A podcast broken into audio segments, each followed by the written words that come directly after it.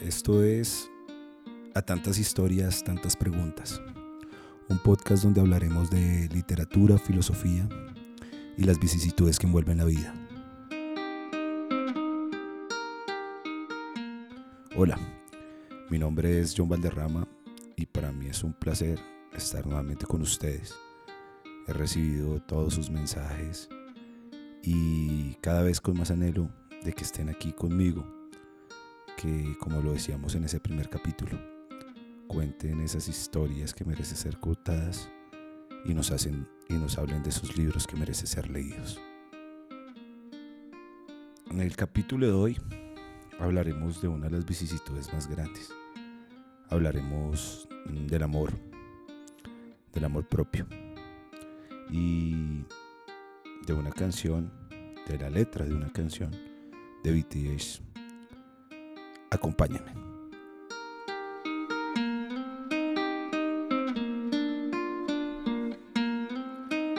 El amor. El amor es una situación compleja, ¿no? Yo creo que es de las vicisitudes más grandes que existen en el mundo. Porque con amor muchas veces tratamos de buscar felicidad. A veces encontramos desamor, infelicidad. Y de esto se han ocupado los filósofos, así como el filósofo griego Platón escribió un tratado sobre el amor en el libro denominado El banquete. Eh, en resumen, el banquete era eh, una alegoría a Eros, el dios del amor, donde se sentaron grandes pensadores y empezaron a hablar sobre qué era egos y qué significaba ese amor. Pero en resumen, el filósofo griego Platón nos da a conocer que el verdadero amor requiere de unos estadios en ascenso, a saber, el amor a la belleza corporal, el amor a la belleza de las almas, el amor a los conocimientos. Y solo ahí, cuando hayas pasado esas tres etapas, llegarás a el amor de lo que es bello en sí. Y la filosofía ha tratado de explicar esta situación del amor. Con ello, unos pocos eh, románticos y unos muchos no tan románticos. Es el caso de Arthur Schopenhauer. Arthur Schopenhauer, en un ensayo que se llama El amor, las mujeres y la muerte, nos especifica varias situaciones sobre el amor, manifestando que el amor solo se concibe frente a la creación, crear un ser para que siga sufriendo. Es una etapa triste porque hay que comprender a Schopenhauer. Schopenhauer pensaba que la vida era solo sufrimiento y que el hombre buscaba a la mujer simplemente para satisfacer un deseo y que una vez cumplido ese deseo se interesaba por otras mujeres. En cambio, la mujer cuando cumplía con su deber, según Schopenhauer, se enamoraba más. Eran otras épocas y eran otros momentos. Pero yo creo que una de las grandes definiciones de amor que nos deja el mundo, que nos deja la historia, es el amor de Jesucristo. Lo que hizo Jesucristo por nosotros cuando en la cruz dio su vida. Es increíble que alguien haya dado la vida por la humanidad. Es así como ese símbolo de la cruz nos enseña que el amar es darlo todo. Y en el presente, para mí, el amar y el querer no son sinónimos sino antónimos. El querer lo exige todo. El amar lo entrega todo. Y si tenemos definido que el amar es entregarlo todo, ¿por qué no lo hacemos por nosotros mismos? ¿Por qué no luchamos por lo que nosotros amamos? Que son nuestros sueños, nuestros anhelos.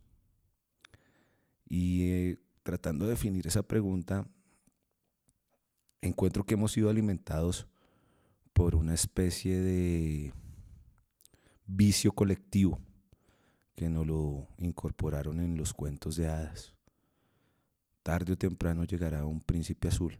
Y lastimosamente pues es triste, pero la vida no es así. La vida no es estática, la vida es dinámica, la vida cambia, la vida se mueve. Y por más que anhelemos tener una pareja perfecta, pues tenemos que entender que no somos seres perfectos.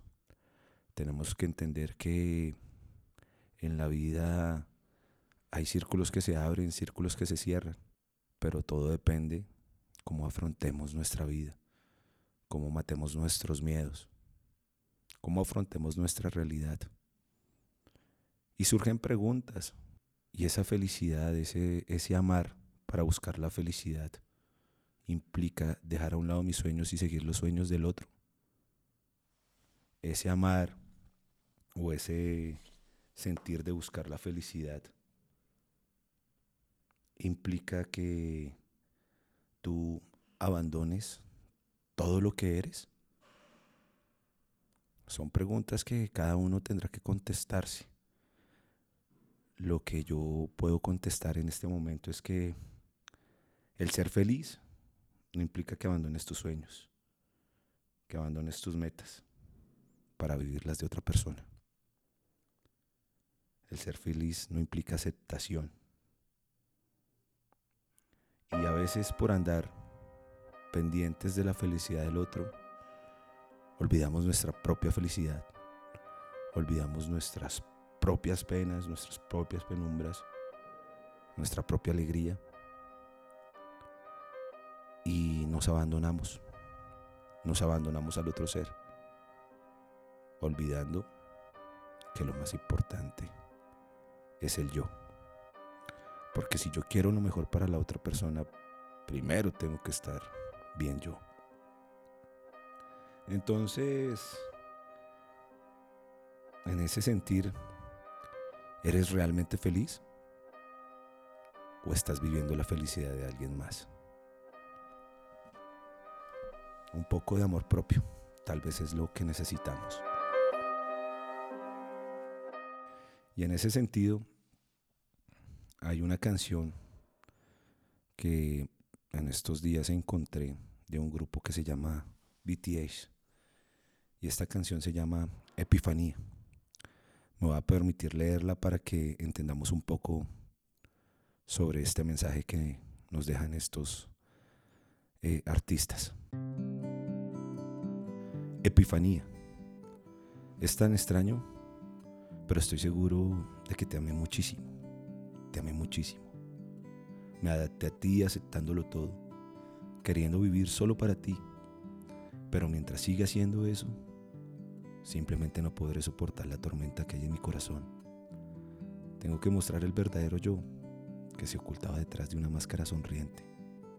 Soy yo al que debería amar en este mundo, iluminando preciosamente mi alma. Finalmente me di cuenta que me amo tan perfectamente, pero sí tan hermosamente. Soy yo al que debería amar. Estoy temblando y tengo miedo, pero camino hacia adelante. Estoy conociendo el verdadero yo que se esconde en la tormenta. ¿Por qué quise esconder mi precioso yo así? ¿De que había tenido tanto miedo? ¿Por qué oculté mi verdadero yo? Soy yo al que debería amar en este mundo, iluminando preciosamente mi alma. Finalmente me di cuenta que me amo no tan perfectamente, pero sí tan hermosamente. Soy yo al que debería amar.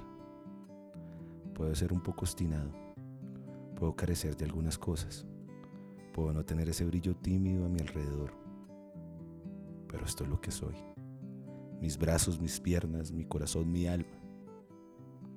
Quiero amarlos en este mundo, iluminando preciosamente mi alma. Finalmente, me doy cuenta que me amo. No tan perfectamente, pero sí hermosamente. Soy yo al que debería amar. Soy yo al que debería amar.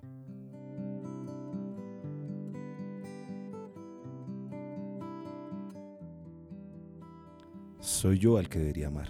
Es el mensaje que nos deja Epifanía de BTGs. ¿Qué mensaje? Sé que a veces hay momentos difíciles, pero nadie nos dijo que la vida iba a ser fácil. Tenemos que saber sortear, saber entender los mensajes que nos da la vida. Tenemos que, como diría Odindo Peirón, ponernos nuestra capa de héroe y salir adelante. Luchar contra lo que se puede luchar, pero conociéndonos, porque el amor propio implica el conocernos. A veces parece que no hay salida, que la noche es eterna, pero siempre, siempre sale el sol. Y hay una frase de cliché, que no hay mal que dure 100 años, y es supremamente cliché, pero qué frase tan cierta. No hay mal que dure 100 años. Si estás pasando por momentos difíciles, no olvides que el sol siempre sale. No olvides contar con alguien. Y encuéntrate Recuerda cuando eras niño. Vuelve a tus anhelos. Vuelve a tus creencias. Enfócate. Y lucha por lo que tú te mereces. No por lo que se merece otra persona. Por lo que tú te mereces. Hasta aquí el episodio de hoy. Espero haya sido un poco de su agrado. No sé si sea un poco cursi, un poco terco, un poco soñador, pero a veces hay que decir ciertas palabras. Si les gustó, espero que compartan. Recuerden que leo sus comentarios y muchísimas gracias por escucharme. Nos veremos en un próximo episodio.